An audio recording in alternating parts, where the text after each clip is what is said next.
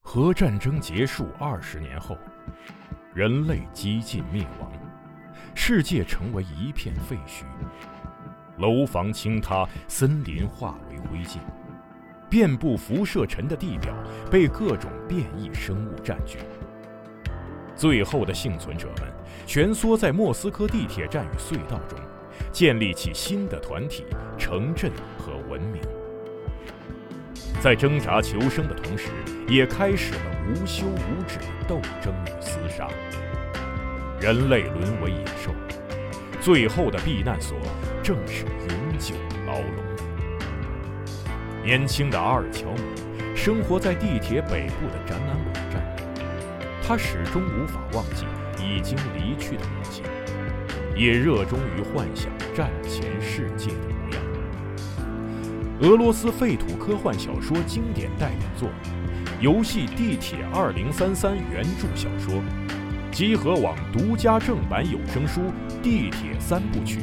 现已在集合网及集合 App 独家上线连载。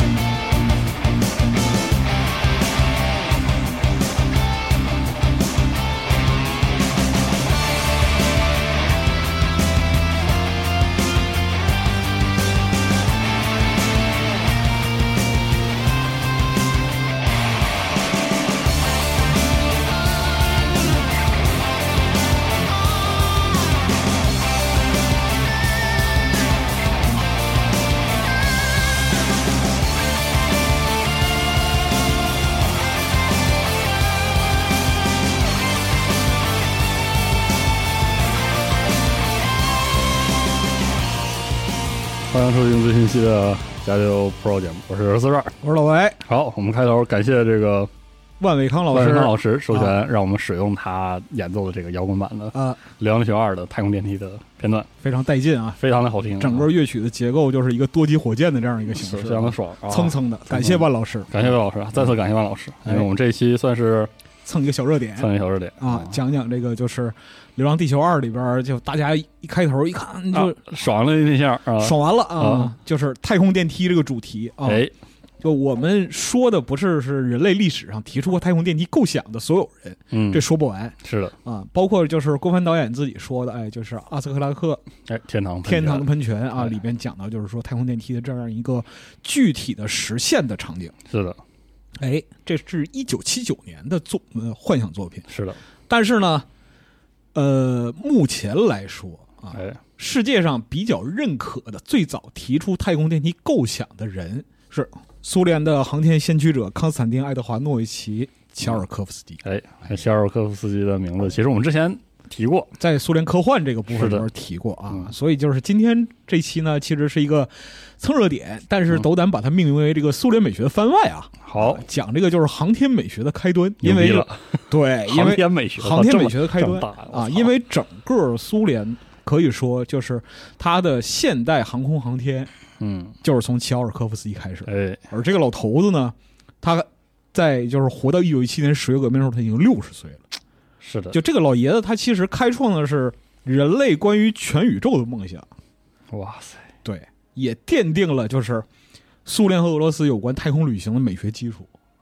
哦，因为就是他是一个一辈子做实验的人，他是个民 科民，他是个民科科，民科还行，对，民间科学家。啊然后他的所有的著作都是实验和理论并行，哦呀，一边研究理论，一边做实验，最后得出一个结论：什么样的结构，什么样的形态，它需要使用什么样的材料，做到什么样的功能。才能够满足飞行的需求。哦我的天，这就是飞学，这这就是我们说这个航空美学嗯，和航天美学的这样一个物质基础。是你悟们了，这下污了，了啊！哎呀你没有这个构造，上不去。嗯，上不去啊，拿啥飞啊？力大专飞，你首先得有力啊。哎，这次又有这说到这儿又能提到我们之前录那个航天的节目里哎，来了嘉宾提到了徐科老师学的这个说啊理论，对，以及工程的那个是的工程科学实现哎，其实是两件事，他们互相有联系，但是各自要考虑的事情也不一样。你得看到就是在乔尔科夫斯基一生里边，嗯就是他的科学理论和工程技术的需求是反复打架哎呀，啊，是一个非常纠结的一辈子。不容易的一辈子，对，但是呢，没有他就没有多级火箭，我操！没有现代空气动力学，哎，没有人造卫星，也没有尤里加加林哇塞，啊。好，哎，这个事儿好像还得从列宁说起啊。好哎对，很多事儿都是从列宁这儿开始的。啊是绕不开列宁同志。对，就是列宁对什么事儿产生了兴趣啊，你就就看吧，在历史上这个事儿要被大书特书，嗯，这就是权力侧的倾向是啊。的，虽然说我们不太乐意提这个事儿，但是它还是一个很具体的倾向问题。是的，一九二零年年底有一天啊，列宁出去开会，好，这个是孟庆书老师在那个就是八十年代初写的一部科普文章里边提到的，提到了啊，说他出去开会，回来路上呢，他看到就是在拐到克里姆林宫的那条街的墙角上贴着几张海报，哦，他就很有兴趣，下车过去看了，这么好信儿了，嗯，这人挺好事儿的，我过去看了，这是什么呀？嗯，一看这个，哦，太空航行讲座，一九二零年，哎人人没饭吃的时候，没饭吃，嗯说这什么路子？然后仔细一看，这个讲座主题叫做“到宇宙中去旅行”，当场答疑，免票入场。他站那儿就就就陷入沉思。嗯，他那个司机和卫士就都过来了，说：“列宁同志，您对这海报真有兴趣，咱把撕了拿回去看呗。啊，”列宁说：“你这违反公德啊是，都让更多人看见。！”是吧对，呀、说记下来就行了。嗯，旁边人就问说：“您为什么对这个海报这么感兴趣呢？”列宁就说：“说在这么艰难的日子里谈论宇宙的旅行，这是多么惊人的想象力！”说得对，哎，然后呢，回来之后就把卫士叫来，说：“给你派活儿。嗯，怎么讲呢？说那个我今天看海报，你知道吧？好，啊，信息我都记下来了，你按照这个信息把这个讲座主讲人给我找来。这个主讲人工程师查吉尔，弗里德里希·查吉尔。”哦，就被拖到这个克里姆林宫跟列宁面谈。我的妈， 列宁问他说：“你做这些讲座，你传你就是传播这些就是科学信息的目标是什么、图啥是吧？啊？你图什么呢嗯，？”然后这个人看起来病病殃殃的，脸色惨白，他是个工程师，但是因为营养不良就很瘦弱，就说。我是为了让人们相信这些看起来遥不可及的幻想，在未来一定会成为现实。我的老师也是这么跟我说哎呦，的啊。提了个，他讲完之后自己都虚了，他就问列宁说：“我我是我是很信的，您信吗嗯，？”列宁说：“你看你说的看起来非常缥缈，以至于有些同志可能会不相信未来会如此美妙。但是我相信，也许二十年、三十年、五十年，甚至更久，但人类终将实现这些神话般的旅行。”哇塞，啊，查加尔一听，哎呦，列宁同志，我认了，他居然能认我，这个东西你获得认同是非常非常难的。是的呀，然后说那个在整个这个苏联啊，不光是我，还有其他几十位献身宇宙研究的学者，比如说我的老师爱斯坦康斯坦丁爱德华多维奇乔尔科夫斯基哎呦，啊，他们执着于设计星际航行的方案，甚至想登上月球，但是在过去的几十年里，收获的只有嘲讽和饥饿。列宁拿起电话给加尔任斯基打电话：“你来一趟。嗯哎呀，快啊然后安排上，对，查尔一听啊，这这怎么完了这这这是安排我是吗？完了，列宁说：“呃，是这样的，不只是诗人和艺术家需要幻想，嗯在科学和技术的领域同样需要幻想，在日常生活中也应该有幻想的土壤。啊如果没有幻想的话，十月革命都是不可思议的嗯，啊！”他们俩交流的时候，哎，杰尔森杰尔森斯基来了，来了，啊嗯派活是吧？是，过来了。列宁在办公室就把这个事儿前因后果简单介绍了一遍，最后跟杰尔任斯基说：“啊，我有一个大胆的想法，嗯就是人说你来吧，啊， 不少听 了你这个大胆想法，啊是对吧，列宁说，首先呢，要麻烦你把我们谈到这位老先生，就是他老师乔尔科夫斯基啊，请到莫斯科来。哦，同时呢，我觉得我们应当成立一个前沿的飞行理论研究机构，我们就叫它星际研究协会吧。这名字，哎，正好最近星际拿冠军了嘛，哎是呀吧？， 是我们是冠军啊，啊嗯，然后就是说，杰瑞就说好事儿，好事儿啊，弄弄、然后列宁说：“你猜猜我要提名谁当这个协会主席？”杰瑞说：“不就是 我吗？”啊，嗯列宁说：“啥都给他办，嗯对，就是你。杰瑞斯说我已经有有一百多项工作了，我一百多个协会主席，我也不在乎多这一个。我又我又抓代工，我又抓教育，我又养孤儿，嗯我又抓反革 命。是你现在让我上宇宙，我也没有没有反对意见。啊，他就这么狠啊，这真真结，对，就真接。我的妈，于是苏联的第一个宇宙航行研究机构就这么诞生了。然后，一九三零年的时候，苏联的第一个液体燃料火箭升空。哦对，然后是一九五七年斯普特尼克，一九六一年加加林。哦，我错，头儿是这儿，对，头儿是从这儿开始的。天，所以，就像列宁说的，如果没有那些在最艰难、最痛苦的时代，仍然沉迷于宇宙航行这种看似不可思议的想法的人，人类就没有办法实现这种伟大的迈进。是啊，哎，所以就是乔尔科夫斯基这一辈子要拉开序幕。这个这人，才嗯哎，这才还是这是人类航天史上呢，就是前无古人后无来者的大天才。哦，就是在他一生的结尾，我们可以看到，就是他做到了多少人类宇航史上第一啊。然后呢，这个人他是一个身体极度不好的人，哦他是一个聋子。啊，你看到就很多乔尔科夫斯基在课堂上回答别人提出问题的时候，他需要一个就是原始的传统放大器，就是在耳廓里插一个大喇叭，哦，对，那种才能，听见别人说话。我的天，对。一八五七年九月十七号，他出生在梁赞省的一个林务官家庭里。哦，然后呢，他小的时候得了一场病，将近十岁的时候得了一场猩红热，侥幸活下来，活了，但是听力失去了，哦，遭到了极大损害。而且还有一点是什么呢？小孩儿听不见别人说话，他没有社交，哦，是的，他不能跟别人一起玩儿，嗯，很多事儿别人在那儿嚷，他也听不见，是，啊没办法。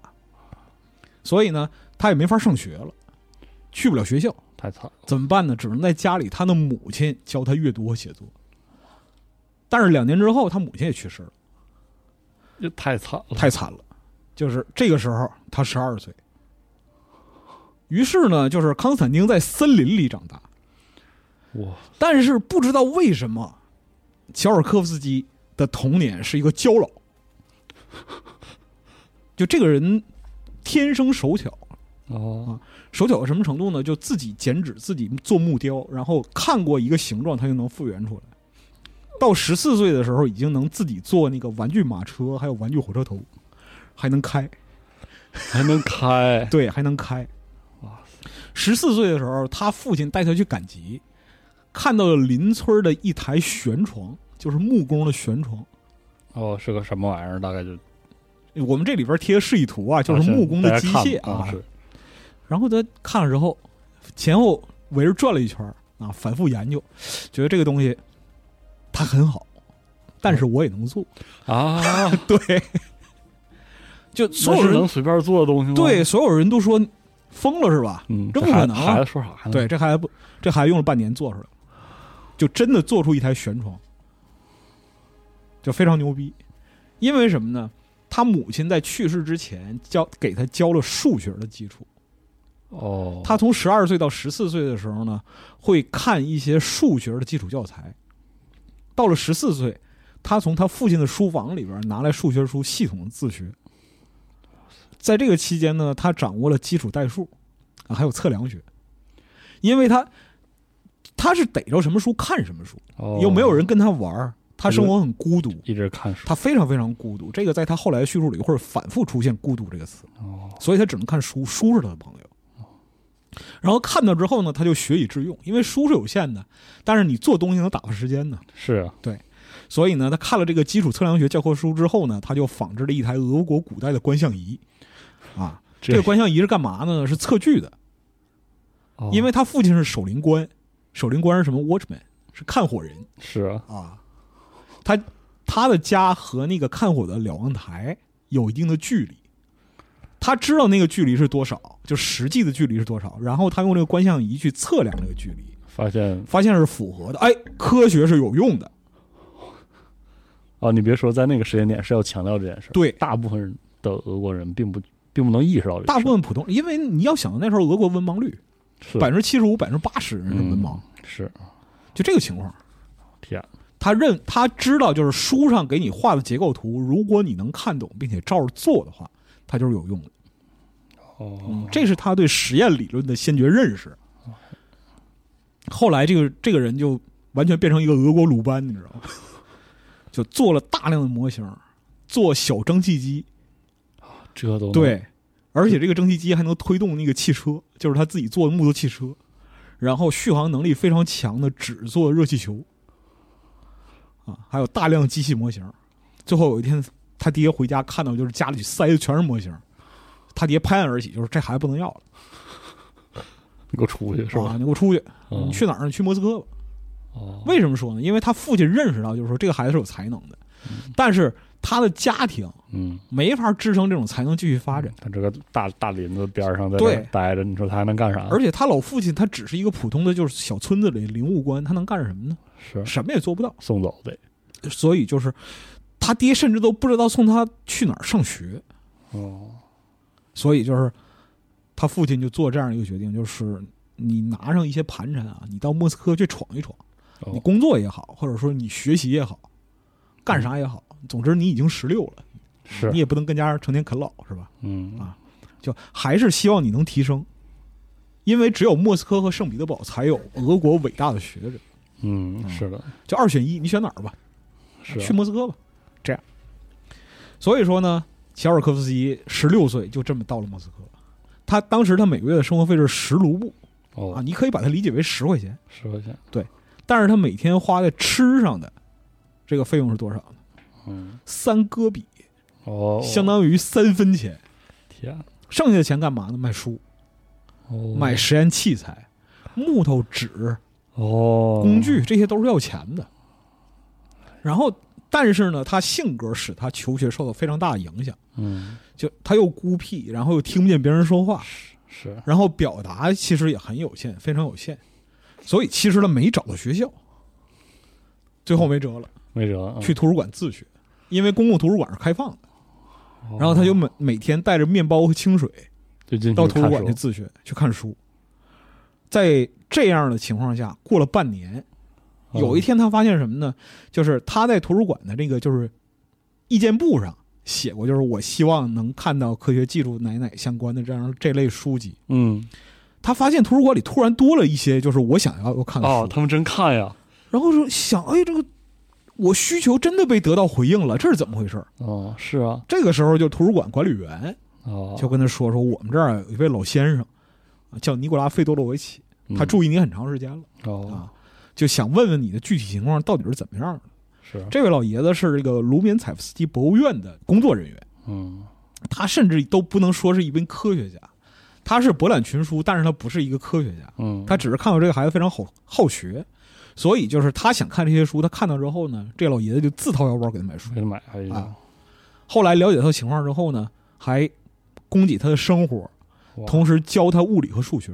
这也不是经过学校体系啊是啊，啊，全是这和系统性的理论学习是有出入的 是的，啊，所以他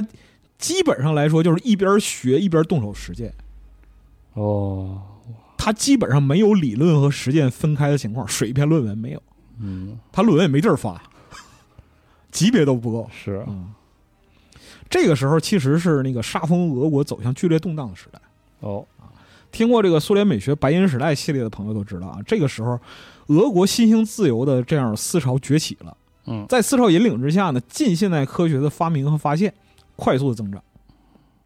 比如说啊，在《原子之心》里边非常重要的一位角色谢切诺夫教授， 这个就是历史上连上了，是的，这就是历史上真实存在的人。他在那个时候写了《论大脑的反射作用：神经系统的秘密》这样一篇论文。哎呦，和巴甫洛夫同期对于就是生物的神经反射进行了观察和认知，提出系统性的反射理论哦哇，啊。都是这事儿了，但是呢，他提出这个理论之后，哦，被沙那个沙皇政府一顿猛批，认为什么呢？你这唯物，你知道吗？不许唯物，你不许唯物，啊不许物，知道吗？不许物，啊，不许物。好，然后其他的就是天文学家、物理学家、机械学家，这个时候其实都声名鹊起，因为你不许物，但是你还是得承认物，你是不物飞不起来，知道吗？是你像茹科夫斯基这样的，早年也是受尽打压，最后没办法呀，是他他说就是对呀，嗯啊，就这样好使是吧就好使嗯啊。拿他没辙了。但这是在学界，是小尔科夫斯基没有经历过学校培养的路途。啊哦，学校还有一个很重要的这样一个，就是怎么说社会性功用吧，嗯，就是门户。是的，你是哪儿哪儿毕业的，你哪儿哪儿出来的，你莫斯科大学，你圣彼得堡大学，是个说法，你老师是谁，啊你同学有谁，它决定了你社会性角色上升的这样一个历程。嗯，对，他有啥？他啥也没有。是的，所以说，过了几年之后，他不能就是像一个真正学者那样完全去靠学术嗯，来，填充自己的生活，他还得面对真实的生活。对啊，所以后来他没辙，就回家了。哦，啊。到了一八七八年的时候呢，考了教师资格证。哦，从此就是依靠他自学的这些物理、化学、数学知识，然后去当老师，考嗯了一个教学资格证。哦然后呢，在梁赞省当了一个物理老师。这一年的时候呢，就是唉他二十一岁啊， 21已经开始这个思考地球宇宙的关系了，以及一个终极的命题，就是人类应该如何到达太空。这个后来在他手稿和回忆录里都有写嗯，嗯嗯啊。然后一八八零年的时候结婚了啊，结婚当天就觉得啊，我这个嘖最新研究，我结婚的时候需要有一个像样点儿礼物嗯，啊，怎么办呢？从隔壁的村订了一台车床，啊，这是结婚礼物， 给新娘气的呀。寻啥呢？不是脑是瓜里面长啥呢？是啊，这个时候他还没搬到卡卢加，他的嗯家庭还在布罗夫斯克，哦，他在布罗夫斯克的县城中学教物理，同时呢研究热力学，最后写了一篇这个气体运动理论的论文，哦，寄给了圣彼得堡物理化学协会。好，给他审稿这个人是谁呢？哦嗯，是门捷列夫好家伙，啊，是提出元素周期表那个门捷列夫是啊。门捷列夫看了这个论文，嗯好，写的非常好，写非常好，论文写的非常工整啊，哎前后呼应，是一个标准学术论文结构。哎，西湖只有一个问题，是吗？就是你研究这个事儿，别人早研究完了，你知道吗？ 你不能重复造轮子呀是啊，啊！咋但回是事呢？但是门捷列夫对后辈很宽容。嗯，门捷列夫看了一下这个乔尔科夫斯基他自己的自述，嗯，他意识到是什么呢？说这个年轻人啊，他不是说完全的闭门造车，他是被客观条件限制了是的，啊。你独自钻研一个事情，能进入到这个层级是很厉害的。是的，主要问题在于是你住在乡下，信息闭塞，看书少。嗯，他不像在莫斯科上学或者说是就业的这些人，是他本身有非常非常多的资源。是啊，所以说，协会本身本着这个科学精神，门捷列夫给他写信，嗯给了他很多鼓励，就是说你你做这个东西很好。嗯，虽然说他不能发表，因为这个事儿已经别人证实过，我们再发这个东西没意义。是的啊，但是我们认为，就二十多岁的人像你这样去努力做一件事儿，努力研究科学是非常非常好的。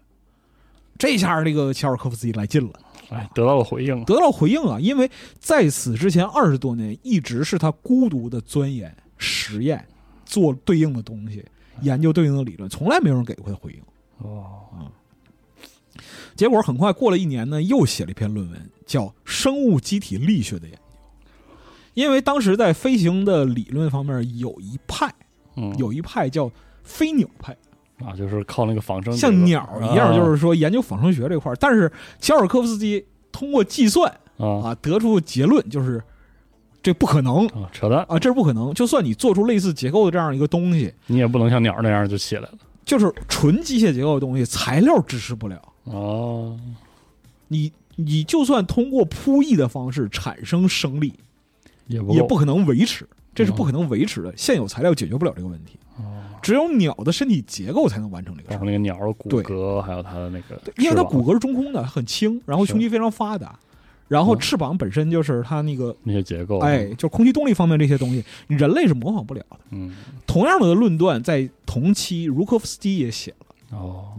所以大家交互验证，一看，哎呦，这个年轻人在这个前沿理论嗯，这方面很卓有洞察建树，很有洞察力，啊很有洞察力，卓有建树。他就凭借这篇文章成为俄罗斯物理化学协会的正式会员哦，啊！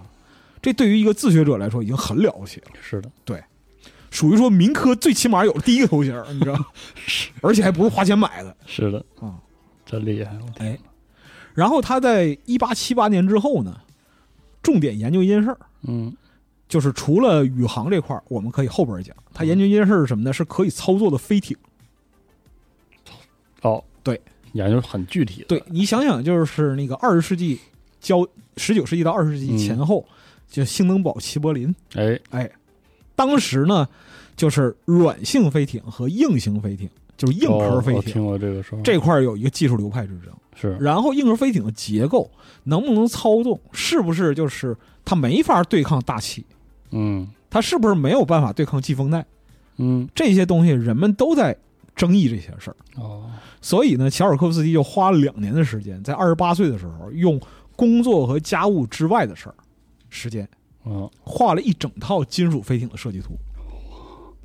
自己还能画图，对，因为他做实验出身的，你想想看，人十来岁坐坐车都能跑也是啊啊，你十来岁图起子儿图不明白，就属于是啊我，十来岁的时候没有骑的耳朵， 是就这真意是思。啊，然后呢，打起包袱去这个莫斯科自然爱好者协会做报告。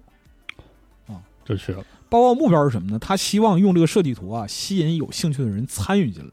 哦，因为这是一个新鲜玩意儿。是呀，如果说有人对这个东西，打个比如说商业上认为这个玩意儿有有有发展前景，有眼光，哎，投钱能做。哎，他是个穷教师，他有一家子人要养，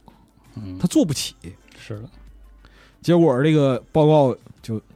其实反响并不是很好，嗯，因为首先一个它有缺陷，就是听力的问题；是其次一个就他太紧张，就乔尔科夫斯基是一个真正的社恐，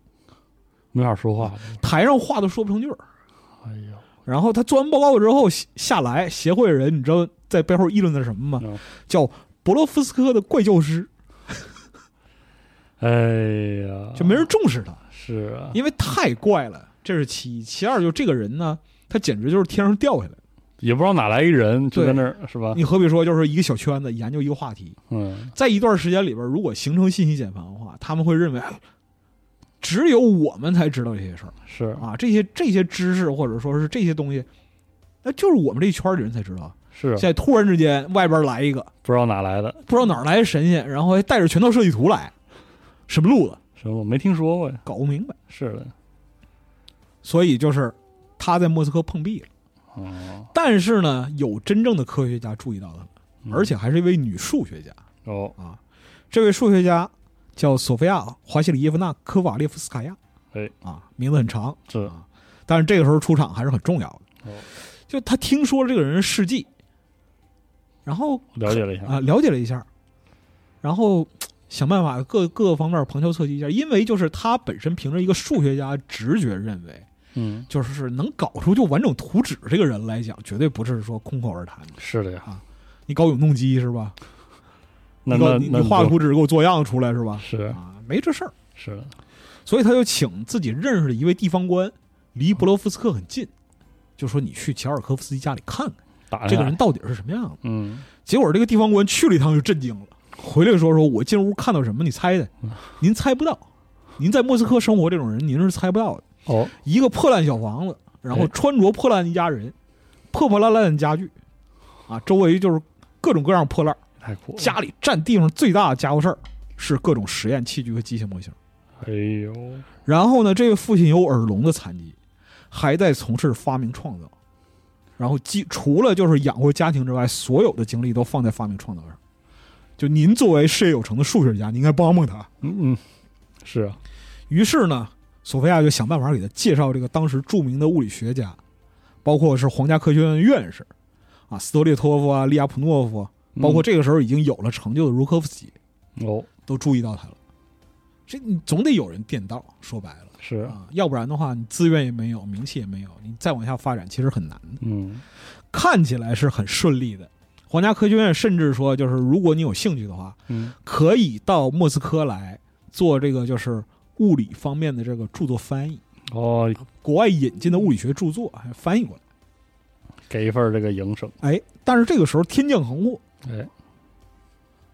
他家的邻居啊，酗酒啊，俄国人传统艺术啊是，啊，把这他们家的干草棚子给点着了。点着之后呢，因为他家一破茅屋，然嗯后那个火就顺着这个草棚子，我少的天，只是把人救出来了，啥都没了，其他的啥都没了。手稿、书、研究资料、模，所有东西全都没了，付我之一炬。我的天，一般人遭受到这样的打击就完蛋了，你知道吗？垮了你得你误删个 Word 文档，我都不干了，你知道吗？ 是啊，但是学者是不认输的。哦，他哇，，就是这个怪教师啊，从头开始研究，重新做，我靠，重新写东西。然后呢，在一八九三年提出了人类历史上第一个能自动校正飞飞行方向和水平度的自动驾驶仪，啊，还有完整设计图。靠对，过两三年，他的模型和手稿全都写完了，嗯，他就把这个交给门捷列夫，认识大人物嘛，是由他递交给这个俄罗斯技术协会的航空部。他自己认为说，我做的这一套完整的就是金属飞艇的技术啊，在当时是非常先进的，是，应该受到重视。恰恰相反，航空部的直接回答是没意义。为什么呢？因为我们在航空方面是学欧洲的，嗯，欧洲没有搞出来的，你一个乡下教师就能搞你出凭什来，么搞出来没戏，哎，不可能。哎，看都不看，直接打回来了。很讽刺的时候呢，很讽刺的是呢，就航空部把他的申请打回来的时候，陆军部正在德国采购飞艇，啊，而且还被奥地利一个发明家舒瓦茨骗走了一万卢布， 太逗了。太逗了啊，就后来就是这个齐柏林嗯，嗯啊，一九零零年前后面试的时候，给小尔科夫斯基气得够呛行吧，啊！哎呀，就这个玩意儿，你你如果有人重视，那早就发明出来了，是啊早就有了，很生气。何必呢，是吧？他这个时候遭遇大火嘛，嗯，反正家里也烧精光，然后他在本地的教学工作也不顺心，因为他是一个非常正直的人。哦，然后他本身他又社恐，他不融入社交，然后本地的教育系统啊，就喝酒、划拳这些玩啊意这儿这些啊不在乎。然后别人其他的他的同事同僚们，虽然说从事教育工作，但是他们对科学一点儿兴趣都没有，哦可以说毫无。好行，是这人怎么回事？不跟咱混是一天到晚就说那些啊？对，嗯听不，懂的，嗯整那点儿听不懂的玩意儿，何苦呢？是呢，所以说就是不解风情嘛。嗯，最后他觉得就是在这儿呢不想待了，待着没意思，待着没意思，他就去了卡卢加，迁居到和他妻子家里有一些关系的卡卢加。卡卢加是一个非常小的小城，哦，对。但是这小城里边有些怪朋友，哦很牛逼。就从这个时候开始，他不太孤独了哦，啊，虽然还是孤独，但是不太孤独了。这里边有一位挺牛逼的人，啊哦，就是他是本地的一个税务官，但是这个人的业余爱好是什么呢？是翻译著作。 他翻译过牛顿的传记，对，有还这样和人哦就是他和列宾，就就是俄国著名的画家列宾，哦是啊他们俩是发小，是好朋友。好家伙， 但是这个人就乐于在小城当一个税务官，高高兴兴的哦，啊，不一贫般贱人之交我不在乎啊啊，我就在这儿，我翻译翻译著作挺好的。挺好，这是一个他的朋友，另外还有一个朋友是什么呢？是一个药房的小店主，这属于是一个野生的化学家，你知道吗？对，啊。然后这些朋友本质上来讲，他是对科学艺术的发展是有深厚兴趣的。嗯，然后听说，哎，来了一个怪教师，到怪教师家里一看，哇，牛逼，哦牛逼我这交老先锋属于啊是。这玩意儿有意思啊， 家里全是模型，我啊各种高达什么的，啊我这开心了，怎么回事？我开心了。然后恰尔科夫斯基是看到有人欣赏他的东西，他也很开心，嗯，然后就说我研究飞行相关的这样一些东西。哇，太好了，弟兄们一听，我操，太有意思了，太有意思了，牛逼哎嘿！是啊，于是大家就给他提供人力物力的帮助，就非常坚定的相信，就是这个怪老师啊，虽然他耳朵不好使，但是呢，他在我们这些人之中是一个不世出的天才是，啊。所以他搬到卡洛加之后，就情况稍微好了一点儿。他一边研究这个飞艇呢，一边研究其他事项，比如空气动力学啊。这就开始了，对，这就开始了。他就写了一部小册子，随手就写了一部小册子，叫《论用翅膀飞行的问题》。这是跟他前边那个生物机体力学研究接着的。嗯，写完之后呢，就是发表要钱的，对啊，他没有钱，是啊，怎么办呢？想起来之前，索菲亚老师给他介绍过茹科夫斯基，哦，他就把这个寄给茹科夫斯基了。后者大为震惊好家伙，啊，因为他一年之前刚写过一篇《论飞行原理》，哦，他从这个就是对方写的这个册子里边看出来，乔尔科夫斯基肯定没看过自己这篇论文，哦，但是呢，结论殊途同归，哦，而且除了基础的力学公式之外，就是用公式做推导之外，他用自己做的精确的模型模拟了很多空气动力学的实验。还能做出来？，对，茹科夫斯基就震惊完了，说这这哪来的神仙？这哪来哎神仙这？但是真正的科学家对于就是能够被验证的理论，当他自己得到理论被验证的时候，他是非常快乐的。嗯，哦，太好，果然是真理。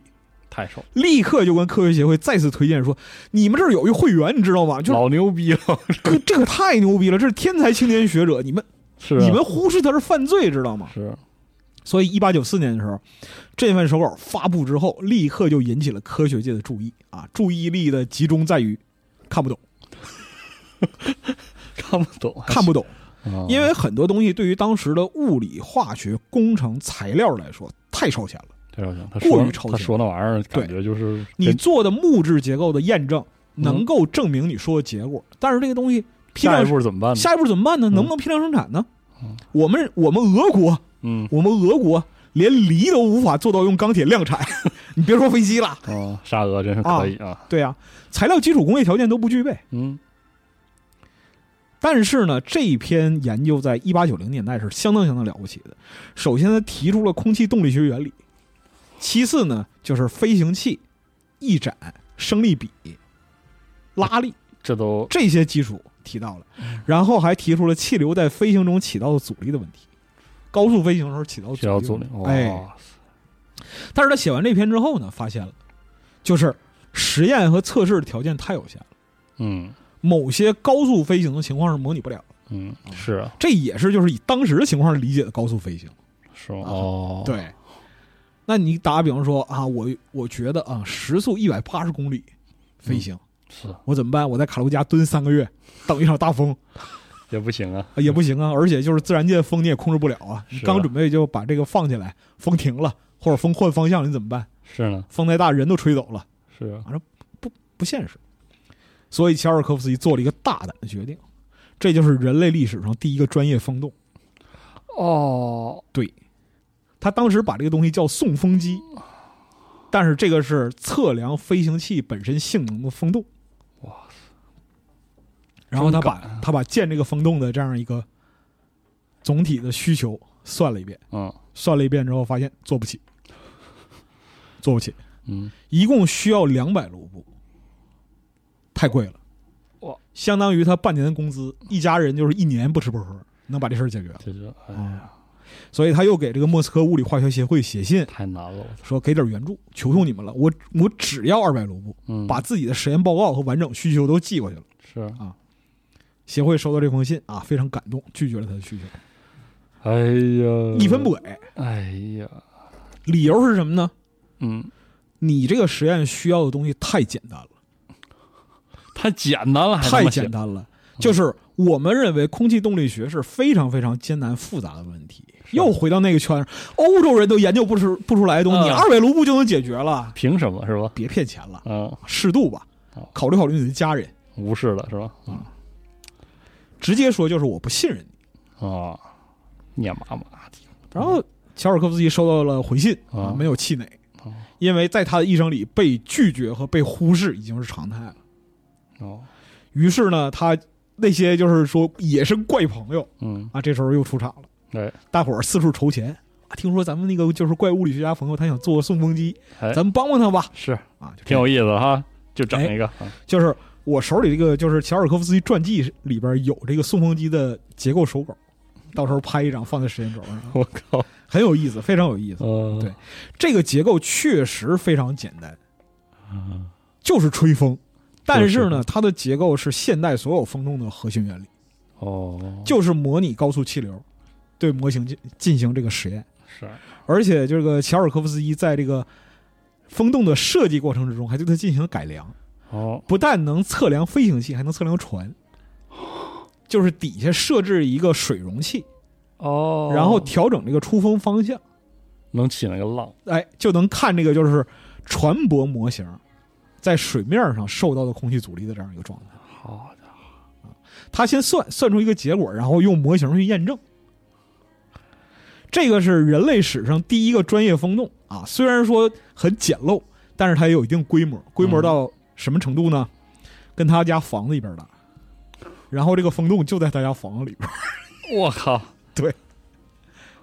大概的意思是从屋顶儿引下来，就是在屋顶上装置这个鼓风机，哦，然后从屋顶上用风道演把下空来，气引下来，然后在屋里做实验。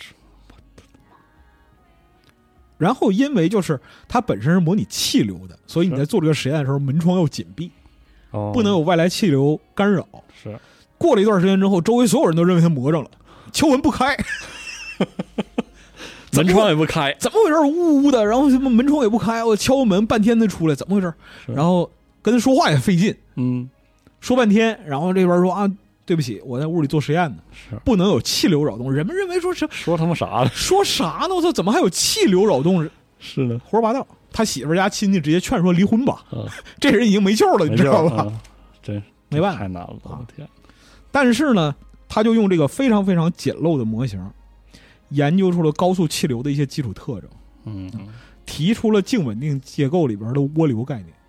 哦，然后呢，现代飞机的整流栅，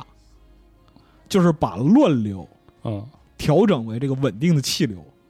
这个结构是乔尔科夫斯基发明的。后来呢，他跟茹科夫斯基互通有无，嗯，可以说就是现代的实验空气动力学，它就是从这儿来的，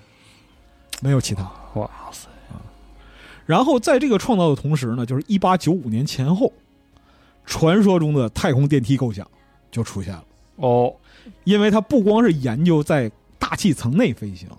它研究所有的在大气层内飞行的目标都是要飞出地球之外，就最后你一定要航行在星辰之上。嗯哇塞，嗯，在中文网络上说啊，说那个他是一八九五年啊去法国旅游的时候嗯，看到埃菲尔铁塔受到启发，我认为这是一个典型的以讹传讹，因为我查了中文、俄语、英文的所有的资料，嗯没有什么能佐证他在一八九五年出过国，而且他有钱出国，哦，穷的一笔，所有的钱都他妈用来养家和做实验了，他还去法国，感觉没这个条件，这根本不符合就是说他当时的一个客观情况嗯啊。我们做一个比较保守的说法，嗯就是他受到埃菲尔铁塔这个消息的启发，因为毕竟这个铁塔呢是六年之前才落成的嗯啊。他一九就八九听到年了，嗯对他听到这个说法，然后知道它的规模，他开始计算这个事儿，嗯，就是目标是什么呢？用非发射性的方式让物体进入地球近地轨道。其实这个事儿呢，他研究了也快十几年了，小十几年。一直在我们说了，他在一八八零年左右就开始思考如何进入太空的问题，就是航空和航天这两个事儿是紧密相连的。嗯他所有的航空研究都是为了航天，所以呢，他根据埃菲尔铁塔这个结构，他开始研究人类如果要造把物体送入近地轨道的这样一个结构嗯啊，我们今天叫太空电梯，是的它需要什么样的规模？算完之后放弃了啊，这回不用别人说，他自己就放弃了。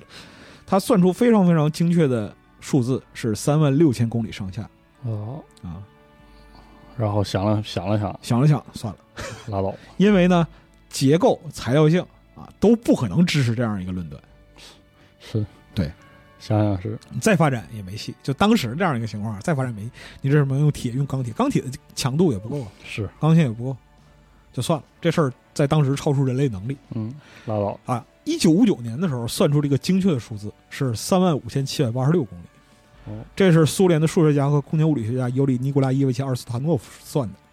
五九年算完之后，嗯，想法也是咱放弃拉倒，了，拉倒吧 嗯啊！因为当时这个就是斯普特尼克刚进入太空嘛，啊哦，，大家非常振奋，到太空去有没有别的别的辙呢？哎最后发现确实只能发火箭。哦啊，所以乔尔科夫斯基当时也是这么想的啊，太空电梯咱就算了，咱想想火箭事儿吧。是，这个时候就需要另一位人士出场了，哦，儒勒·凡尔纳。哦，儒勒·凡尔纳一八六五年写过一篇这个科幻小说，叫《从地球到月球》，是的，就是把人一炮轰到这个月球上去，是打出一颗炮弹啊，全家上天，就这样一个状 态。行吧，讲这个巴尔的摩大炮俱乐部啊，嗯就是打了三个人飞向月球，最后变成月球卫星的这样的故事。嗯乔尔科夫斯基年少的时候，他就读过这个小说，后来他研究了气球啊、动力飞艇啊这样相关的这样一些东西，最后得出一个结论，就是凡尔纳不是瞎说，还真能往出打，还真能往出打，是有可能的。哎，所以他呢，一八九三年的时候写了人生第一部科幻，叫《在月球上》，实际上是向儒勒·凡尔纳致敬。哦，讲述的是什么呢？一个少年真的被大炮打到月亮上了，他是怎么被打上去的？哦，然后怎么生活，啊，月球的环境如何如何。哎，但是他写完这个科幻之后，因为科幻小说和科学研究它是两回事儿嘛，是啊，他写完这这个之后啊，继续进行这个科学研究，发现呢，大炮这个想法很好，嗯，但是人不能靠炮打出去啊，打出去就完了。又是科学家写科幻那个，科学家写科幻嗯论，因为你想想看，这是一百多年前，一百多年前，嗯我们今天认为是很多东西是常识的、习以为常的东西，在当时它没有被所有人认识，甚至没有被科学界认识嗯，啊，这些东西都没有被发现。是，所以说呢，在此之后，他继续研究，提出几个观点，就是飞行器自身得有动力啊，不能嗯打完就完事儿了是，啊，它得有动力来源。其次呢，怎么让人活下来啊，这是一个大问题。 是，于是，在此之后，他继续研究，在一九零三年提出了关于宇宙航行的划时代巨著，哦，叫《利用喷气工具研究宇宙空间》。哇，这是一部火箭科学的专门著作。这个著作在于呢，就是他提出了几个今天我们看来几乎是常识的宇宙空间的认识。嗯首先是重力对载人航天的要求和考验，嗯，重力加速度是对材料和人的双重考验。那你怎么脱离地心引力？它的结构是怎么样的？它材料强度是怎么样的？你的能量组织是哪儿来的？嗯当你去看当时的这样一些著作，他会提出就是很有意思的论点，因为都停留在理论上啊。今天我们会说，就是说火箭的喷射啊、反冲啊、火箭发动机，类似于这样一些术语嗯，来描述火箭飞行的是这样一个状态。是的，但是在当时的火箭科学里边怎么描述呢嗯？这个叫做持续不断的爆炸，就是火箭有一个专门的这样一个舱室叫爆炸室，哦，在里边能量发生反应，产生爆炸，爆炸的能量推动火箭飞行哦啊。炸上去炸上去，叮咣炸上去。还挺横的，这么这个其实呢，在后来，在后来，《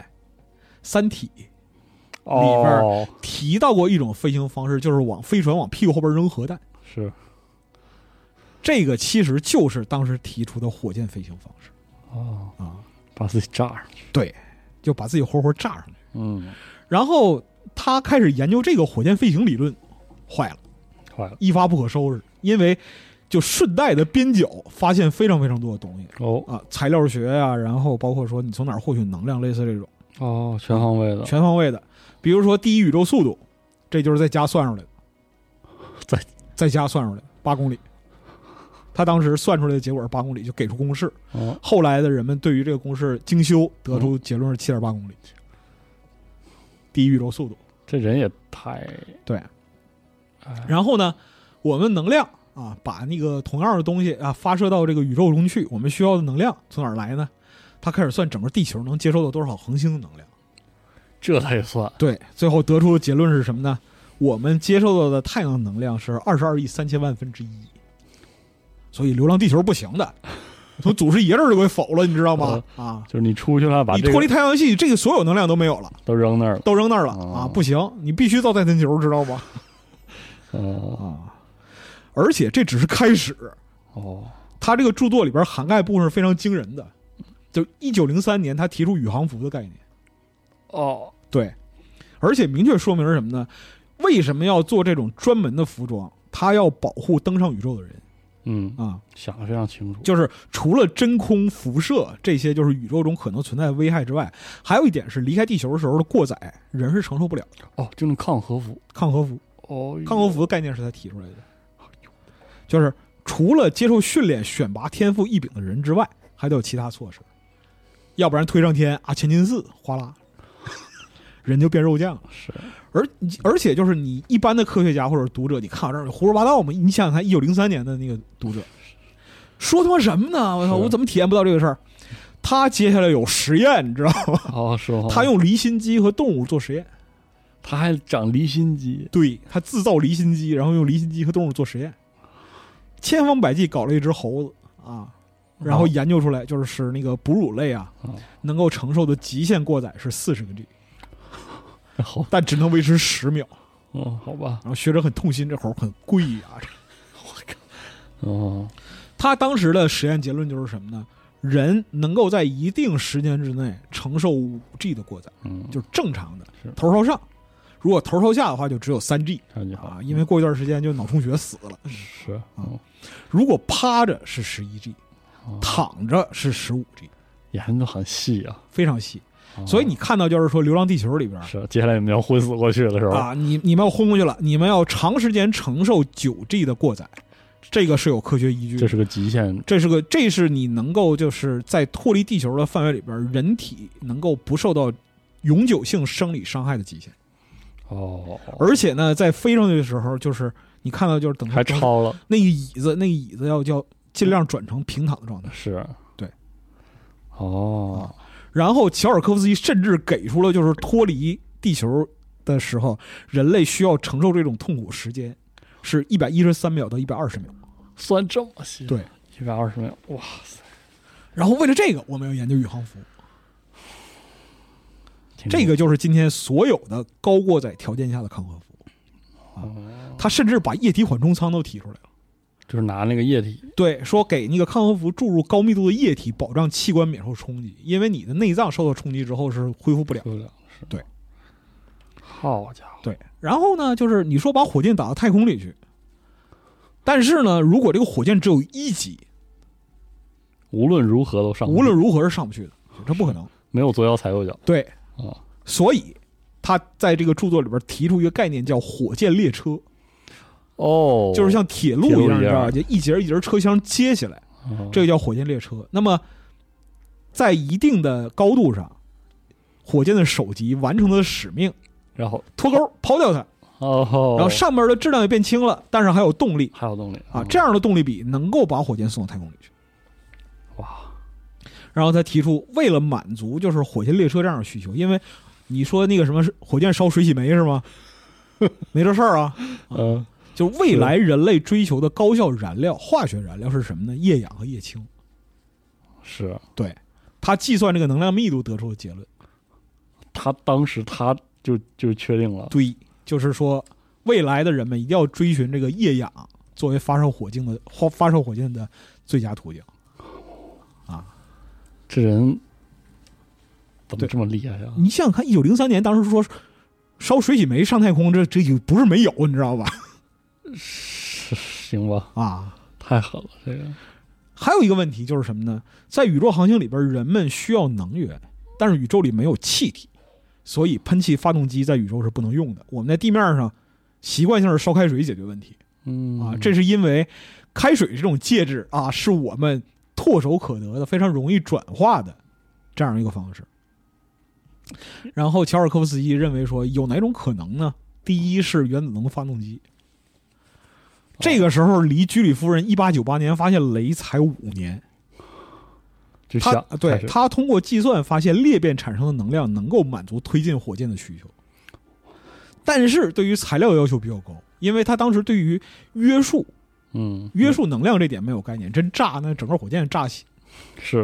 的，所以说呢，为了这个，你的材料就是发动机燃烧室的材料要满足抗五十万度高温，哎呦，这个玩意儿这这这这这是做不出来没有的没有这玩意儿啊，啊，所以放弃吧。嗯，同时代还有另外一位就是先哲列别杰夫，哎也是物理学家啊，然后也算是算出来之后也得出这个结果，算了，拉倒吧，拉倒吧。嗯，然后进一步考虑就是核裂变发动机解决不了，那太阳能不能帮我们？嗯，于是他进一步提出了太阳帆的概念，就是光压发动机。然后他明确指出说，这种发动机不能在地面制造，引力会破坏的，你只能把它送到宇宙空间里去制造，然后你就能嗯利用这个东西在宇宙里永久的航行。就像所谓的那个太阳帆，太阳帆，我一九零几年，对就寻思这个，，对，用恒星获得的光辐射能量作为飞船动力。人类怎么这么厉害？就这类奇思妙想，当时非常非常多，但是所有的这些东西都是用严谨详实的科学计算、实验和研究构成，嗯，就都是算出来的。不，我不是拿嘴一说，我脑里冒泡，哎呀，明天我就长翅膀，我就能飞，不是这样的，它是科学嗯。但在那个时候，他这些想法跟巫术一点区别没有， 知道吗嗯？ 所以说呢，当时甚至连圣彼得堡的科学技术协会嗯，都都认为为说，这个这个些想法不是过于超前的问题，是是你在说梦话。于老头坏狠，你知道说？吗？啥呢？你说个个？啥呢？嗯，然后他没有办法，书没法发表，哦，他把书稿寄给航空协会哇，然后航空协会宁可发表皇家俱乐部的飞行公报啊，就今天我们去了 哪儿，我们花多少钱，就发这个也不发他的，太难气得半死。太难了，最后呢，他经过反复努力，终于争取到《航空通报》杂志社发表可能。嗯，但是又遇到一个问题，人家说啊，就是说我跟你发表是看很多学界大佬的面子、嗯啊，茹科夫斯基呀、就跨学界门捷列夫，类似于这些是，看人面子，知道吗？是编辑给他写了一个前言，这个前言总体概括起来就是三个字儿，我没看懂。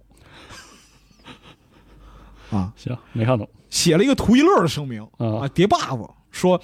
这位作者呀，在他的研究之中力求洞察人们罕见而未知的情境时，这种不可避免的和巨大的困难，只能允许我们想象着追寻作家的论断。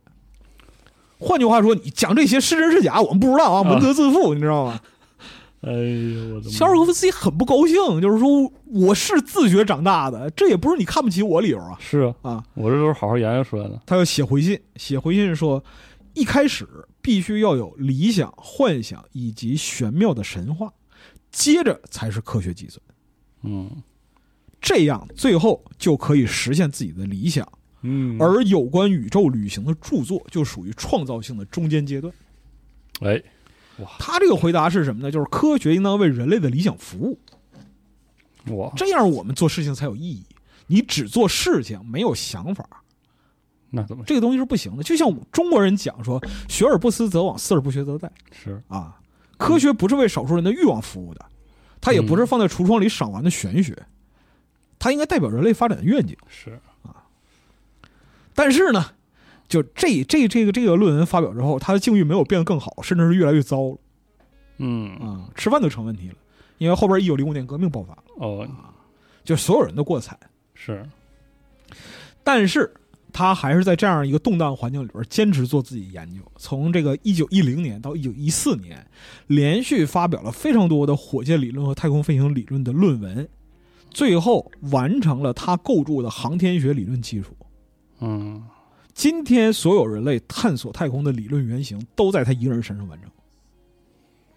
怎么讲一个呢人？怎么讲呢？就是说，作为奠基人、祖师爷、开山开山宗师的这样一个级别，他的理论完整到什么程度呢？非常多研究成果都是第一，嗯找不到别人。首先提出液体火箭是实现星际航行的理想工具，哎，刚才提到的研是究了各种不同的液体推进剂，最后得出结论：液氧和液氢是最佳的推进剂。哎首次推出火箭在真空中运动的公式，计算出第一宇宙速度，提出质量比概念，而且阐述质量比的重要性。不要忽视科学，没这个你上不去是啊！画出了完整的宇宙飞船设计结构图，各个舱室的功能都在里边儿。然后呢，液体火箭怎么灌装进去？他设计了完整的泵，啊燃料泵，这还能火箭发动机的燃烧室，它不能一直烧，它要冷却，保证材料强度。对呀怎么做这个冷却？就这个人是认真的思考怎么飞到宇宙中去，啊，我的天然后陀螺仪实现宇宙飞船的方向控制啊，失重对于人和生物的影响，啊然后你怎么减轻失重，怎么减轻超重，在宇宙里吃什么，宇航食品是啥？哦，在宇宙里能不能养植物？这都啊，就是火箭在大气层里边运行的时候，表层材料会遇到什么样的情况？因为他做过热力学研究，能研究的他就去研究对哇然后就是假如说你要在宇宙空间长时间执行任务，你需要什么？你需要一个空间站，呃你需要一个生物圈儿，就是在空间形成生物环境的再循环。他都提出来了，然后太阳光压推进宇宙飞船的这样一个构想，最后上边的所有的状态结合，就是他的研究、他的理论结合起来，提出的最终构想是太空移民的可能性。想这么远，对，这里边就得说到了，就是他在一九零三年之后啊，生计非常是问题是的，啊，怎么办呢？嗯，写科幻小说，哦，这么来的，对，就是他写的非常严肃。我们上面说这个航天学理论的研究，非常非常严肃的东西，没人理解得了。嗯，太难了，真正的就是科学在这一块儿太深了，就是其他普通人理解不了。怎么办呢？我把我设想的那些就是科学能验证的奇观写出来，写出来啊，对，让人，然后，哪怕就是说让人们图一乐呢，嗯，他能卖一点钱，能贴补我的家用，然后他还能让更多人认识到科学的价值。就是如果我们真的在这方面努力的话，未来的图景是可能实现的。嗯，他就开始写科幻。哇，这对，这就是他写这个《在地球之外》，一部描述人类在宇宙中飞行、工作和生活的科幻小说。哦，就在当时，甚至这个小说都是得有一定科学基础的人才能读明白。嗯，就是有人看完之后啊，出去给人讲评书啊，你知道吧？在那个地球之外，在地球和月亮之间啊，有一群人能在那儿生活。有点有点难，哎，因为人是无法想象自己没有经历过的东西的。是，就是他的名句：“地球是人类的摇篮，但是人类不可能永永远远生活在摇篮中。”这句话就是这个小说的开头，是他一九一一年动笔的时候写的。他写的这个故事发生在什么时候？二零一七年。二零一七年和随后年代里边，一群来自不同国家的科学家，里边就各种各样的就代指啊，啊，什么牛顿啊、莱布尼兹哦，啊，各国这样的科学家，然后还有技术工人，技术工人们乘坐自己所建造的火箭飞船到太空旅行，首先绕地球飞行，然后降落在月球上，随后继续飞行到火星附近，最后返回地球，向地面上的人们报告自己的探索。然后，在他们勇敢探索精神的鼓舞下，地球上的人们大批移民到外层空间，建造了环绕地球轨道的温室城市。啊，这是学者所预想的未来的新世界。环形结构，其实环形结戴构戴森戴森球的那个，是的，我靠，就是行星戴森球对，啊。他写这个东西的目的是传播我的信念和观点。而且他传播的是正经的对科学，我们前面说，就是他那些好朋友们啊，嗯，这时候出现了。这些人除了资助他的研究之外呢，还帮他卖书嗯，当他的书迷，啊，当他书迷啊哎呦我天， ，fans，属于这个就是沙俄时代就二次元同好会，你知道吗？哎呦，啊，哎呀，今天乔尔科夫斯基产粮了啊，嗯，嗯，大家吃粮就这样。哎这呦样印的这个书啊，册子就非常薄，纸也非常坏，尽量节省成本。是，扉页上都写着什么呢？自行出版，就真难大家都很同情他，也很支持他。然后他也理解，就是所有人对他的支持来源于就同样对科学事业的热爱。嗯，他就在这个册子里，这些小册子里边写啊，说我写这些基础东西，一方面是希望大家能对科学感兴趣，另一方面也是筹集我做实验和研究的资金。我想建造全金属的飞艇，我想造全金属结构的飞机，我想造大火箭。嗯，我向皇家求援，我向科学协会求援，没用，是没有人理我。是的，那我怎么办？我只能靠自己来解决这个问题。是的，就我就不明白了，这明明是一件好事，为什么没有人帮我呢哎？就是我这些写的科学小随笔和科幻小说，用这种形式出版，请我的朋友们帮我宣传，帮助我推销。我想为人类完成伟大的事业。我的天， 怎么这么苦啊？这个时候他已经年过半百了， 是五十多岁了，还折腾，就眼看着如果说世界没有发生变化的话，他眼看着这辈子就这样 是的，啊。但是世界发生变化了，哦，就因为到一九一七年了。到了，嗯，还真是，十月革命爆发之后， 和就是很多人的刻板印象不太一样的是，旧沙俄的很多科学家在第一时间得到苏维埃的优待，哦，你像就是门捷列夫、巴甫洛夫这些人，哦，他不愿意离开俄国的，都尽量给予物质上的帮助，哦，也包括切尔科夫斯基，因为协会在册。这个时候呢，就是他那个原来物理化学协会啊会员那个名头救了他，然后人们一看，哎呦，确实是有著作发表，很厉害。是啊学界一问，你像就是说空气动力学、航空界茹科夫斯基，这都已经功成名就的人，一嗯问，乔尔科夫斯基很厉害呀、很厉害，非常强大。这样的话，在一九一九年，就是苏联科学院的前身，用这个俄罗斯皇家科学院改组的社会主义研究院嗯，就成立了。成立了之后呢，在航空航天方面选拔这个院士，除了他还有谁哎呀、直接选数得出来的老几位啊，直接上吧。哦，所以说呢，在列宁一九二零年看到他的演讲，就是查吉尔的演讲海报之前哦，啊，他其实已经待遇翻身了，哦，生活就好起来了，生活好起来了。啊，啊，就对于别人来讲的话，就是生活可能坏起来了，但是对于老头儿来说好好起起来来了了，啊。这个时候，军事航空学院因为苏维埃非常重视航空这一方面，嗯，军事航空学院聘请他当教授，但是耳朵不行，身体也很虚弱。他说：“我他妈当了几十年中学物理老师，我，哎，我费死了劲了，我也没是教出过什么好学生了，算了吧。好”嗯所以就没去成没去，啊。然后到一九二零年，他就是列宁发现了这个事儿。哦，嗯啊，然后吉尔任斯基一上手啊，这个事儿好办了，因为他办什么事儿都很利索呀。你让契卡办教育，人家也办了，对不对？是啊，让契卡养孤儿，人也办了。是的，组织航空协会，这不手到擒来吗？是吧？其实这个时候啊，老先生在自己专业领域已经完全没问题了。嗯，这个时候就是他到了六十岁，花甲之年，他说了一句话，说我活了六十岁，现在不孤独哇塞，了啊。哇塞！为什么讲？就是他认为自己的科学研究终于受到了重视。嗯，我终我活了一生，终于有资源能推动我的想法了哦，啊！天，这话怎么讲呢？你要说他一辈子这个学术成就，他一辈子发表了五百多篇航空航天的论文嗯，啊，几十本著作，但是在一九一七年之前，他发表的所有的论文和著作加起来只有不到八十部，嗯，其中还有相当一部分是根本没有杂志给他出，他自己自费出，出的，哎呦，对就学者自己攒钱是买一个版面，你给我印了吧。印了啊啊，，就这样。一九一七年之后，一直到他去世，到一九三五年，嗯，他活了十八年，一共发了四百五十多篇，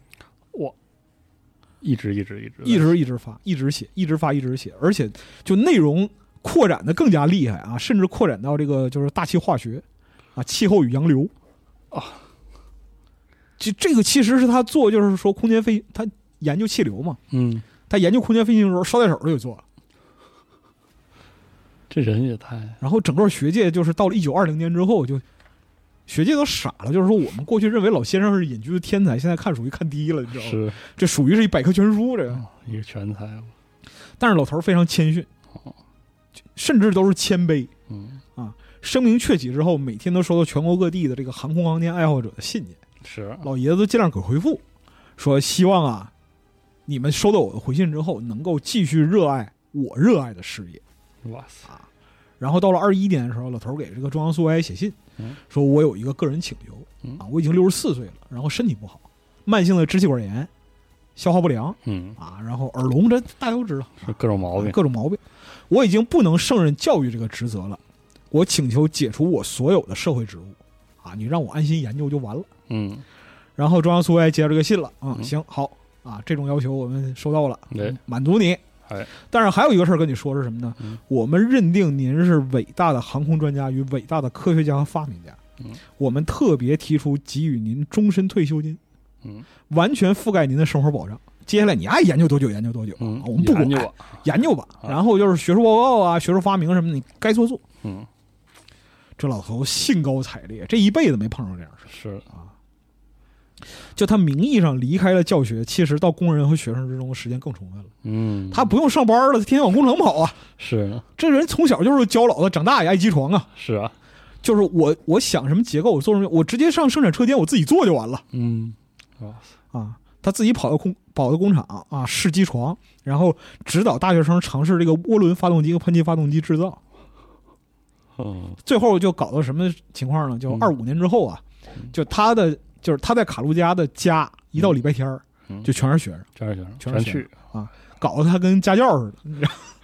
学习理论啊，老头儿很高兴，有这么多学生愿意学。真好。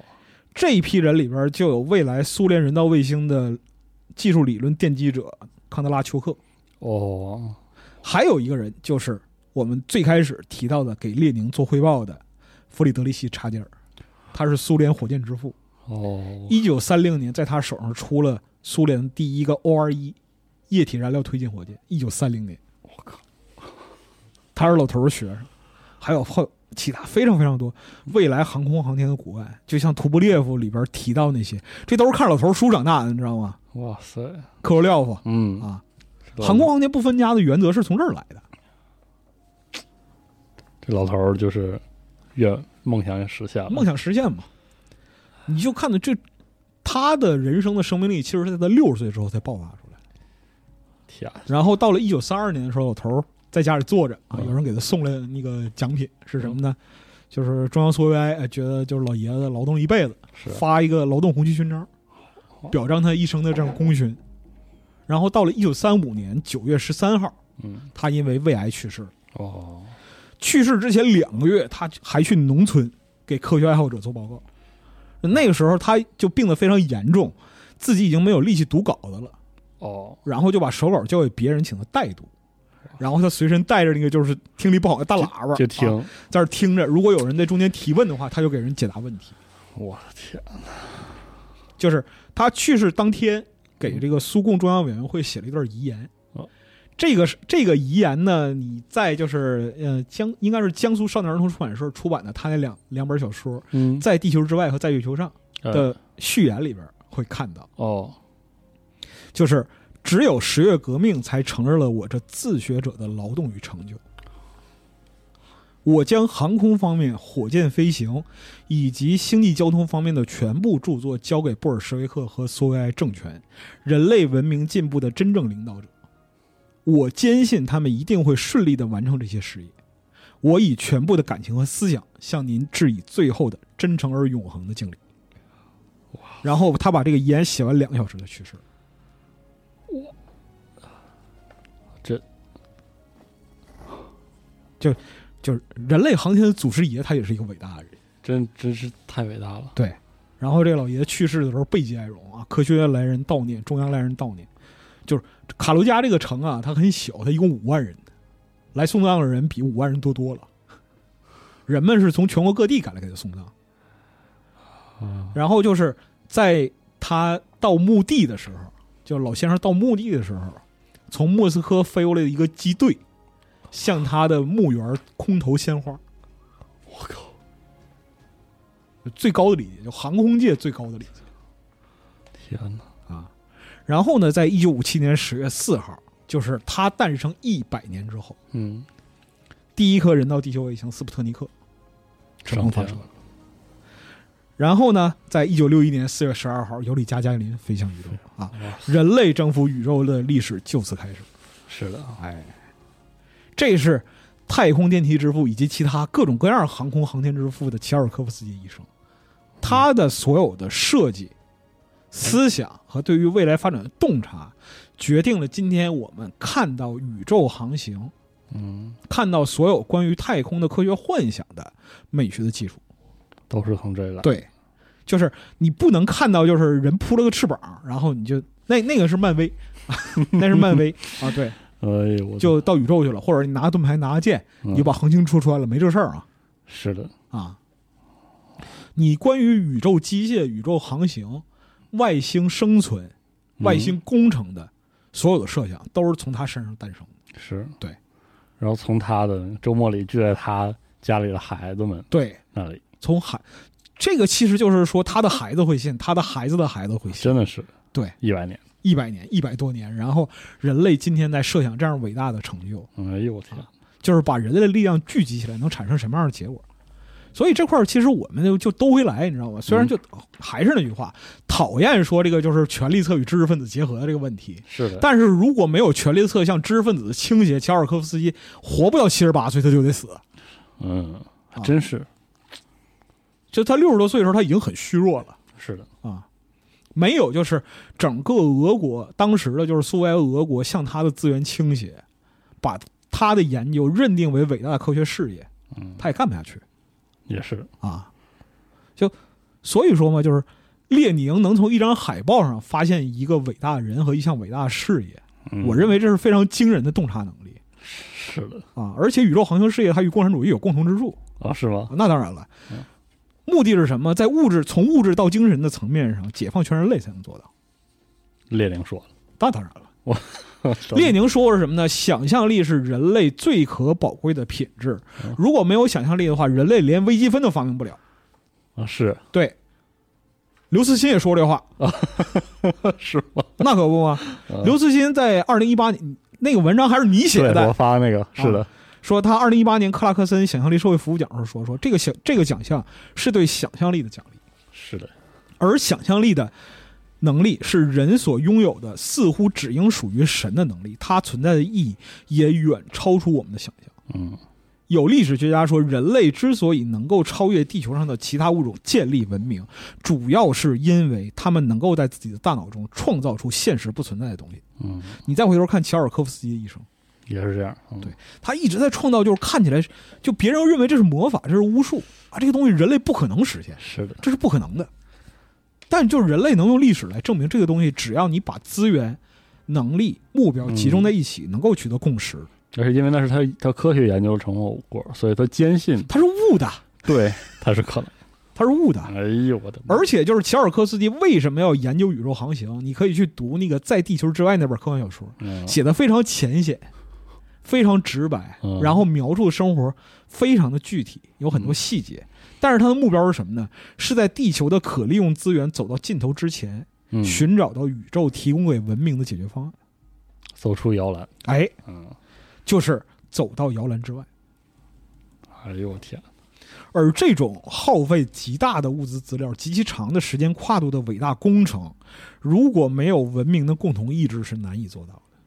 这就像长城、像金字塔、像我们所有今天被称为奇观的东西，嗯，就是的它的建造历程、时间跨度也非常之长，是的，但是它代表一个文明的意志。你打比方说长城，我要防止游牧民族进来把我灭了，嗯生存是我的主体意志，嗯那所有人要以生存为要义，那我们要建长城，嗯，这是一个需求。是的，如果你只以利润嗯啊啊，笨蛋，问题是经济 啊，是吧？是或者说我们常见这种就是理性人假设，就像经济理性人，是，就是稍微解释一下，就是他是经济社会里从事经济活动的每个人的一个基本特征嘛，嗯就是利己性特征。是，每一个从事经济活动的人都是利己的，啊，按这个按这来计算。那这样的话，就是所有人都力图以自己的最小经济代价去获得自己的最大经济利益，那人类文明靠什么发展？是的，是吧？嗯人类的进步从科学到社会都不是由理性人推动的。你看乔尔科夫斯基一生，嗯哪有他妈一点理性？是，是吧？嗯就他设想的一切，哪些为了自身的现实利益和具体享受服务嘛，都没有。嗯就他自己，包括对自己也非常非常严格。他的邻居、他的家人对他描述什么？这个人是为科学献身的人。就我宁可不吃饭，嗯宁可就是就生活各种拮据，我也要做实验，我也要去研究它的原理天，啊，对吧？这是你做一个事儿不赚钱，首先这个事儿就不让不被人理解了，是啊，对吧？在经济社会里边儿，嗯你只能就最后寻找到一个结论是什么呢？它是有价值的。嗯大家比方说像那个就是内容生产，或者说其他实体产品的生产，嗯最终目标理应是什么呢？是沉淀下来是，啊！你看，就是说最后他要寻找到能够把他事业传承下去的人嘛，是的，哇塞，这就不是为自身利益考虑，要不然老头六十多岁，你如果说按一般的这样一个世俗社会考虑，六十多岁正当打呀，是的，是吧？刚出名儿，学界混混呢，是啊，做讲座呀，是生活能变好啊。人老头儿说什么呢？这些社会职位我都不要了，嗯我身体不行，我要做研究。是，啊天，所以说，你如果把所有的事儿当成笨蛋，问题在经济啊，一切要考虑经济利益最大化，嗯这个事儿没法迈进。是，科幻正好跟这事儿相反的，你知道吧？嗯科幻本身的迷人之处就在于它不但为人类文明的当下服务，也为人类文明的未来服务。嗯是所以就是说，你像他在科学研究的过程中，他写科幻，嗯，他尽力描绘出那样一种生活图景，他要描绘文明的未来。反过来人们就会对科学感兴趣。哎，嗯，这里就要说到一个问题，就是人们对科学感兴趣的兴趣形成共识的时候，哦，有热情，有共识，那么依托于科学的幻想就成为现实的可能，就是人真的能飞到太空中去。嗯啊，先是所有人都信，对，嗯，要取得共同的认知啊，这就是你看，这时候辩证唯物主义又出场了。哦好，这就是马克思说的物质决定意识，意识又反反于对物物质。嗯当共同意识能够形成彻底的、能经受现实考验的具体理论的时候，就像他研究空气动力学嗯，这个东西，它能够经受现实的考验，这就过渡到理论一经掌握群众，也会变成物质力量。哦，而理论理论只要说服人就能掌握群众，而理论只要彻底就能说服人。还是所谓有彻底，就是抓住事物的根本。嗯，还真的是啊，我们说他的伟大在于他提出宇宙航行理论，是他抓住了宇宙的根本，他是抓住了人类脱离摇篮这个需求的根本，嗯，他掌握的是人类和宇宙之间的客观关系。然后再反对这和你这是和你在地面上坐着怎么念经一点关系都没有的，你得去做是的，啊。而他的理论能够在多年之后让人类真正跨入太空，能够让阿瑟克拉克写出《天堂喷泉》，是的，能够让郭帆导演拍《流浪地球》。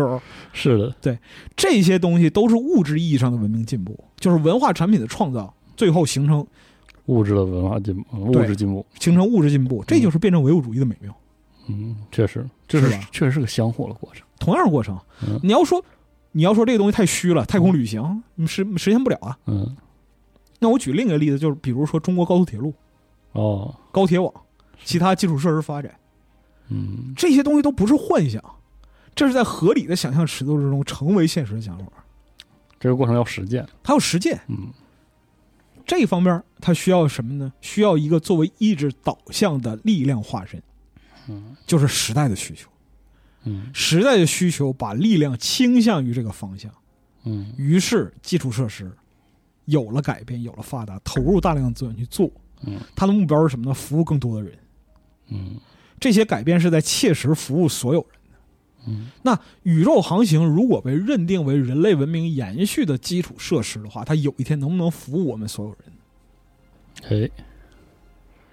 就像互联网最开始作为科学研究的媒介，是的，但是今天互联网是生活的基础设施，它服务于我们所有人，是的，对吧？是的，所以说呢，科学代际的跃升，在未来能够取得的成就，一定会超越这个时代的想象。嗯，就这个时代，我们是想象不到的。是的啊，我们只需要尽情的想，你看，七就我还没出生的时候，七十年代末的时候，我嗯父母想象就是说未来的那个可能这样一个情境，嗯，每家都有电视，我的妈呀，太可怕了，太牛逼了，太牛逼了想想啊！现在你家一年换个电视都没问题，你知道吧？啊，嗯哎呦，是的，是吧？在他那个时代是没有办法想象这东西，这就像就是山沟里农民想象啊，皇帝有金扁担啊，是金锄头，金锄头啊，嗯俩馒头，一个蘸白糖，一个蘸红糖，想吃哪吃哪个，哎呀，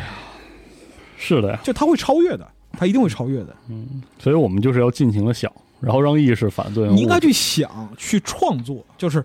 把去创想造嗯想象变成文化作品去创造。然后让他来指导你的实践。就是这就是其实就是中国科幻一直在做的事儿，嗯就不管怎么样，就是环境怎么样，我们之前讲过嗯中国科幻经历啊，三起两落，包括说嗯访问吴岩老师是的，啊，谈一些东西，类似于这种，但是想象力你扼杀不了的。嗯，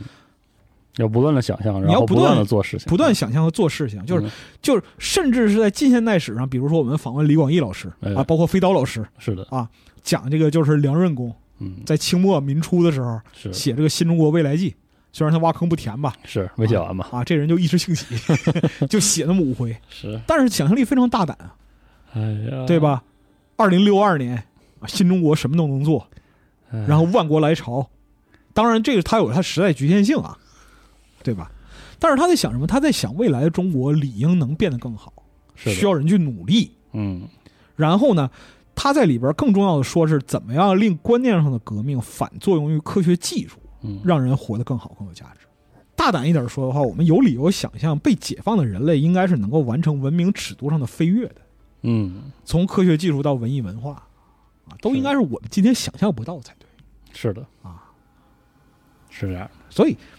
就是你看这里边我就要说了，好，请就是流为什么说《流浪地球》数字生命派不可取？哦，好，请说。因为数字生命它不是把人存在芯片里就完事儿了，嗯，那个叫储存，是，它不叫活，他就是那个，它就是个 U 盘。对，也啊就是那个《神经漫游者》里那种。你如果你不接入算力的话，它就是个 U 盘是的，啊。但是呢，接入算力它需要巨大的资源，嗯，需要能量，哎，那玩意儿是物质的，那是物质，是对。而数字生命维持的算力总合起来，它的能量规模是不够全人类的，所以只能死一部分，跑一部分，合着跟上飞船其实差不多。其实是差不多的。嗯，就算力的基础是能源，能源基础是工业，工业的维持和发展需要不间断的能源与资源支持。嗯，你再想想乔尔科夫斯基说，就是地球本身的那个哦，状态嘛，二十二亿三千万分之一，是的，你离开了恒星系的能量供应，你怎么供应你算力？哦这玩意儿就没了。它就没了，嗯，没戏了。是而且你发出去之后，就是你也只不过是发出去一个存档而已，是呀，那个不叫生命，那叫存档。嗯你要是把全人类都上传，你看那个北京超算那个规模，啊，那个我觉得还不如造飞船， 是是吧？嗯，所以说呢，就是到宇宙中去，其实是延续文明的唯一解。嗯，不管你是不是带着地球，到反正你得去。反正你得去。嗯啊，这个其实就是齐奥尔科夫斯基或者航天先哲们追寻的目标和先决意识，嗯，延续人类文明。是的，马主任的终极目标，哎，真是就贴那个、 哎，贴那屏幕下面了，是操？吧？马主任的终极目标嗯啊，，完不成都得死。哎，在于我们认识的边际有多大，我们的认识，我们想象力的边际有多大，嗯，你的想象力的边际有多大，你能到达的宇宙边际就有多大。这个呢，就不是说浅薄的我们理解啊，太空殖民行为什么他妈太空殖民，太空用着你殖民，是的，宇宙在乎你，是你需要重视的是文明，是的，需要重视的是自己，需要离开摇篮，需要离开摇篮，宇宙要你离开你的摇哎对，篮。嗯这个是人类最终的目的。然后这也是人类去寻求美、探寻美的过程。是的，这里就是因为美学也是，这是统一的，它是统一的，是它一个东西。它啊是文明的一部分，嗯，它是统一的目标。是所以就是说，我们借着蹭这个《流浪地球》热点，嗯然后借着这样一个引子啊，哎，做一期这个就是航天美学起源的这样一个番外，好，说的是乔尔科夫斯基的一生，啊哎但实际上呢，讲的是就是人类文明的延续和发展，它应该或者可能达到一个什么样的目的啊？好与大家共同探讨。大家有兴趣的话啊，也能就是在自己所热爱的事业方面啊，嗯，投入与精力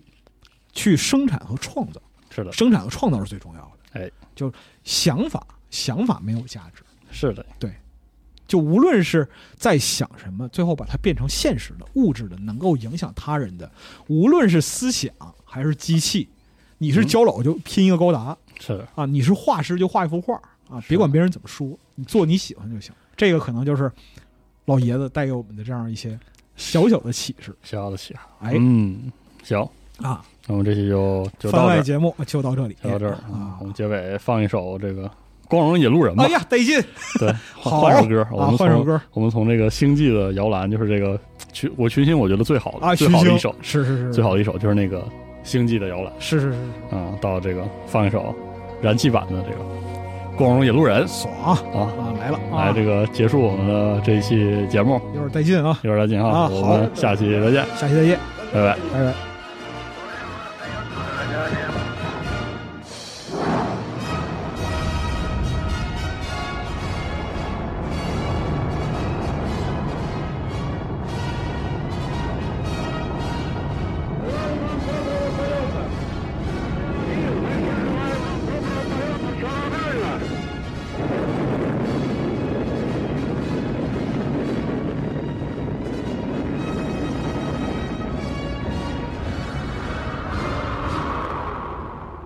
Знамя Ленина над нами Строить счастье мы пришли Пишем юными руками Биографию земли Земли, слава вперед, слава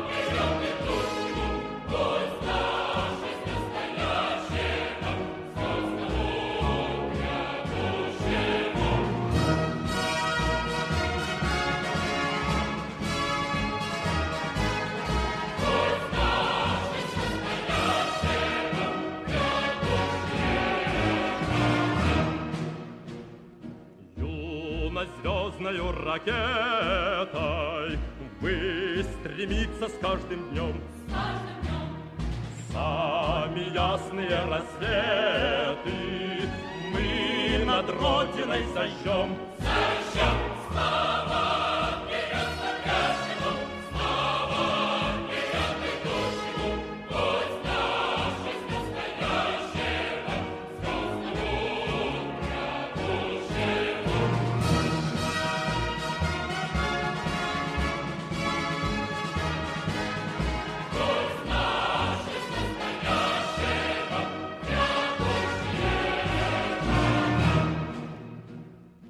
Путь героев, путь тревожный, Верю, мы пройдем с тобой. Зыбкой тропкою таежной, Звонкой лунною тропой.